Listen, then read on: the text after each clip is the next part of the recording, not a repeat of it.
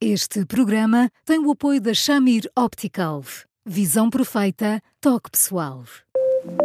A miopia infantil pode ser gerida. A Shamir lançou as lentes Shamir Optimi, que promovem uma visão completa para deixar as crianças mais felizes. As lentes Shamir, que gerem a progressão da miopia, são super resistentes, estéticas e muito confortáveis. Com as lentes Shamir Optimi, melhora o bem-estar da sua criança. Saiba mais em chamir.pt.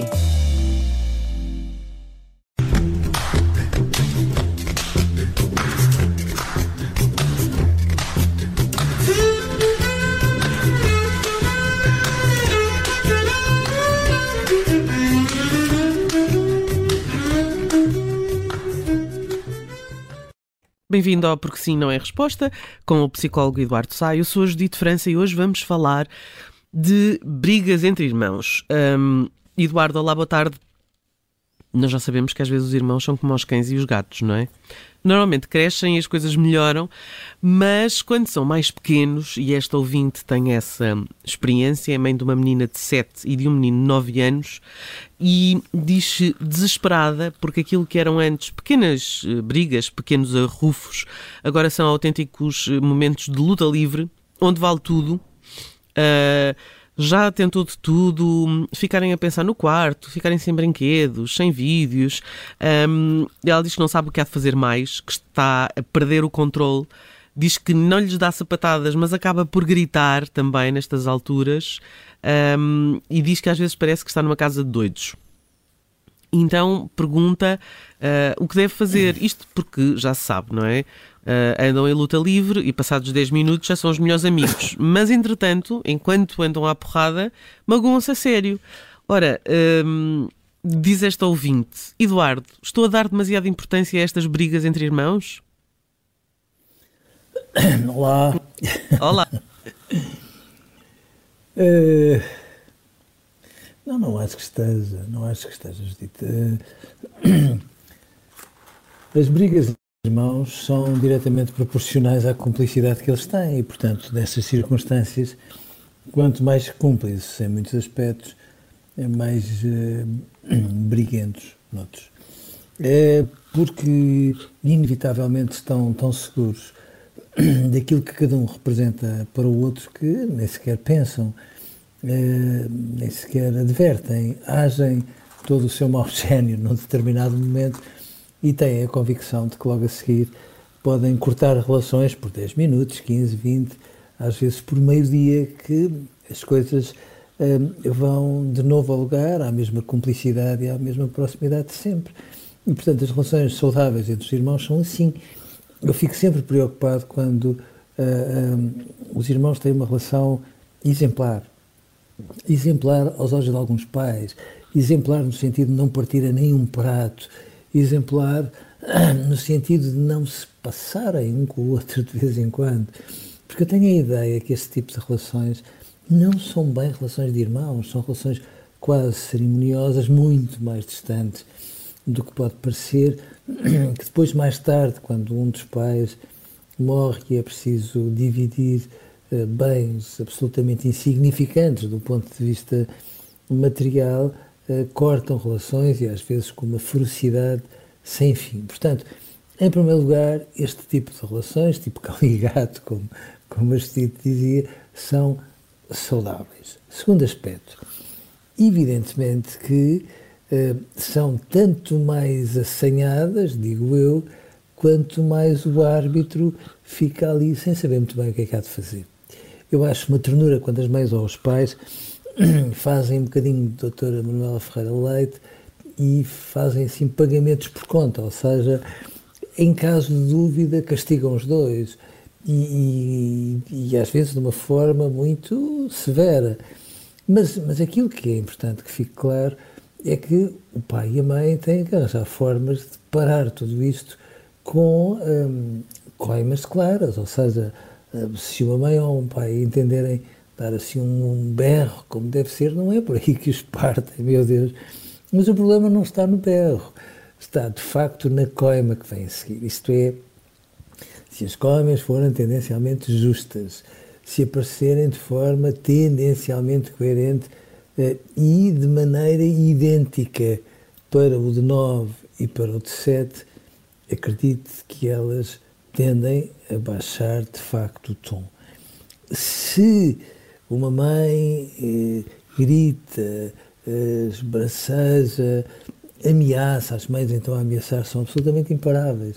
E se depois no fim nem sempre eh, os limites são definidos de modo como deviam ser, então temos um 31 de todo tamanho, porque eh, estas fúrias, que volto a dizer, são saudáveis, crianças sem os seus acessos de fúria são crianças mais frágeis do que pode parecer, mas estas fúrias têm que ser comedidas, inevitavelmente, à conta de um músculo definido pelos pais, porque sem ele, bom, uh, se a mãe com duas crianças com sete e com nove já está a deitar mãos à cabeça, então imagino quando elas tiverem 13 e 15, aí vai ser uma festa. Eduardo, mas eu tenho a ideia, da minha experiência pessoal até, de que as crianças são mais belicosas fisicamente, mas depois as coisas eh, melhoram e, uh, digamos que, de deixam de ter, digamos, de se dar ao luxo uh, de estar a puxar os cabelos uns dos outros.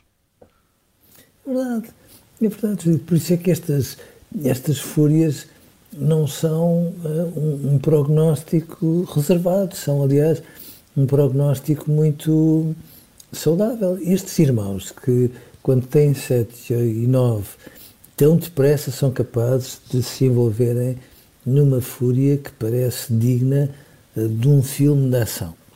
Como a seguir, quando é preciso explicar à mãe ou ao pai quem é que partiu a jarra da mesa da entrada, ficam absolutamente calados e cúmplices um com o outro e, portanto, se protegem, são irmãos que têm uma relação muito saudável.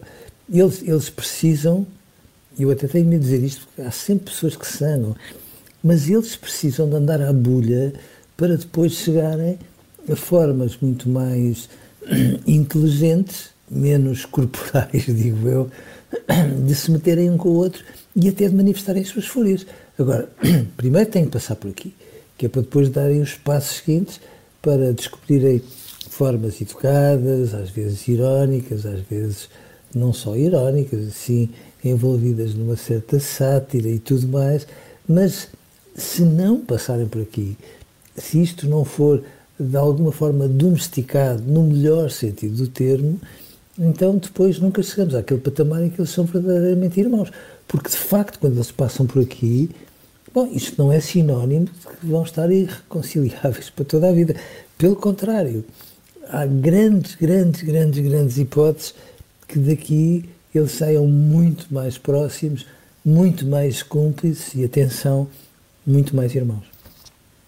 Possível, é possível pensar que há uma fase, sobretudo se for uh, casal, rapaz, ou rapaz e rapariga, é possível pensar que há ali uma fase de um afastamento dito normal entre, entre, entre os sexos, que isso não acontece quando são um, irmãos, uh, quando são rapazes ou são raparigas?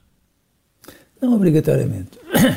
oh, oh, oh, sabe que às vezes dois anos faz uma diferença imensa. Uhum e fazem uma diferença porque, no fundo, é, é, quase aquilo que separa um irmão que até há pouco tempo era muito próximo de um metidiço que está a querer pôr-se em bicos de pés quando não tem ainda estatuto e idade para o merecer. E, portanto, e, se, e se pensarmos que é ali uma idade entre rapazes e raparigas em que as coisas ficam muito, muito afastadas, não é? Às vezes, às vezes sim, às vezes porque têm enfim, eh, amigos muito diferentes, grupos muito distintos. Interesses facto, muito, interesses, muito distintos, sim, claro, sim. Que de um momento para o outro se transformam sim, sim. muito rapidamente.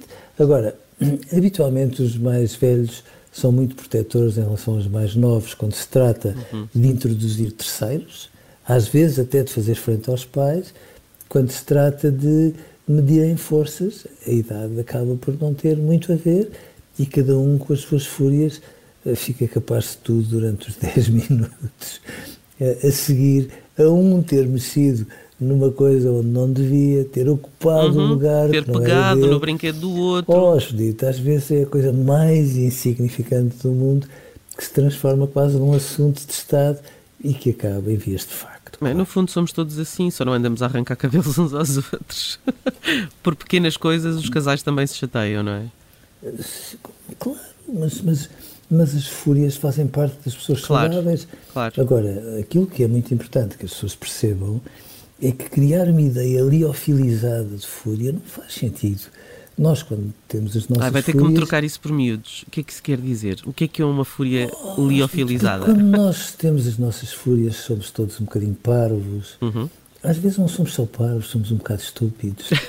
Ahm, E às vezes não somos só um bocado, somos muito estúpidos. Somos, Tito, e, e- e estamos a desbobinar um conjunto Uhum. de argumentos que não têm nada a ver com aquilo que se passou, mas que são aquelas coisinhas pequeninas que às Uhum. vezes vamos guardando só para nós. E, e as pessoas saudáveis são assim, não vale a pena estarmos a fazer um filme como se nós estivéssemos sempre numa atmosfera zen, porque não somos assim, nem precisamos de ser assim. O que importa a seguir é aquilo que nós fazemos depois da parvoíce ou da estupidez, porque Sim, se sim. formos capazes de apanhar a bola e de pedir desculpa e de reconhecer de uma forma sincera, humilde, mas, mas sem, sem os lamentos falsos com que às vezes as pessoas põem nas suas palavras, eh, se formos capazes de reconhecer a, a parvoíce que fizemos, a parvoíce às vezes abre a porta para uma proximidade muito maior. Agora, nós às vezes temos a ideia de que temos que guardar, guardar, guardar, guardar. E claro, quando nós guardamos, ao darmos conta que estamos a zangar, estamos a zangar por uma coisa absolutamente irrisória, de uma forma, sem dúvida nenhuma, desproporcionada. Portanto, eh, aquilo que é razoável é quando nos dá para a parvoíce que não façamos cerimónia. Pronto. É uma desgraça às vezes, mas é parvoíce mesmo. Porque a seguir, se apanharmos a bola, se formos nós os árbitros que nos sete e nos nove eh, têm de ser, enfim, arbitrado pela mãe ou pelo pai, eh, a seguir é ótimo quando somos capazes da fúria e da arbitragem logo a seguir. Deixe-me só uh, perguntar-lhe aqui mais uh, uma coisa, e ainda temos tempo para isso, que é um, o que é que esta mãe deve fazer, deve pensar uh, quando, quando isto acontece? Olha, deve, deve olhar-se para o espelho, agora vou fazer um silêncio para esta também ficar com o coração muito pequenino, e pensar assim, uau, eu devo estar orgulhosa, orgulhosa de verdade, de ter construído duas crianças que são tão transparentes, tão quentes na maneira de reagir, que não, que não olham a palavras ou a meios quando estão assim no pico de uma fúria. É mesmo motivo de orgulho. Essas crianças, no fundo, precisam só de ser ensinadas a ser um bocadinho parvas dentro das regras da mãe e do pai. E, portanto, a mãe, de facto, ou o pai têm que definir aquelas coimas que às vezes custam, mas que não podem ser coimas ao nível da fúria dos filhos, porque senão faz.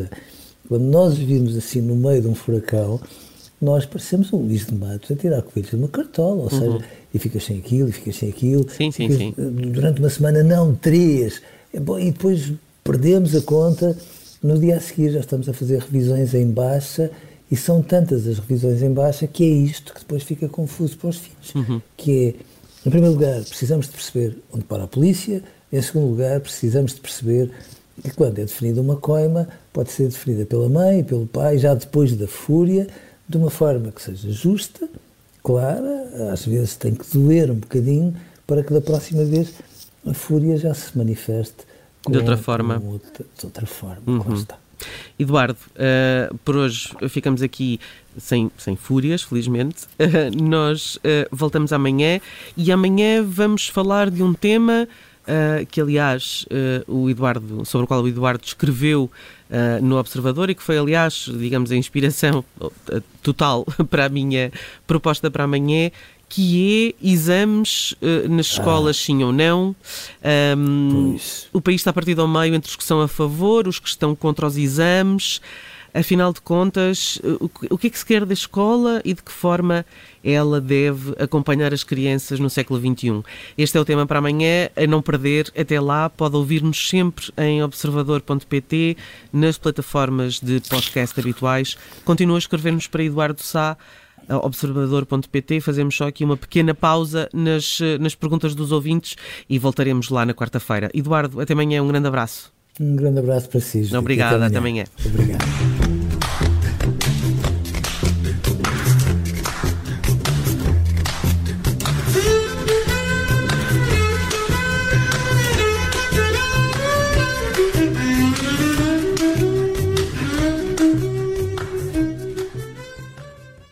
Este programa tem o apoio da Shamir Optical. Visão perfeita, toque pessoal.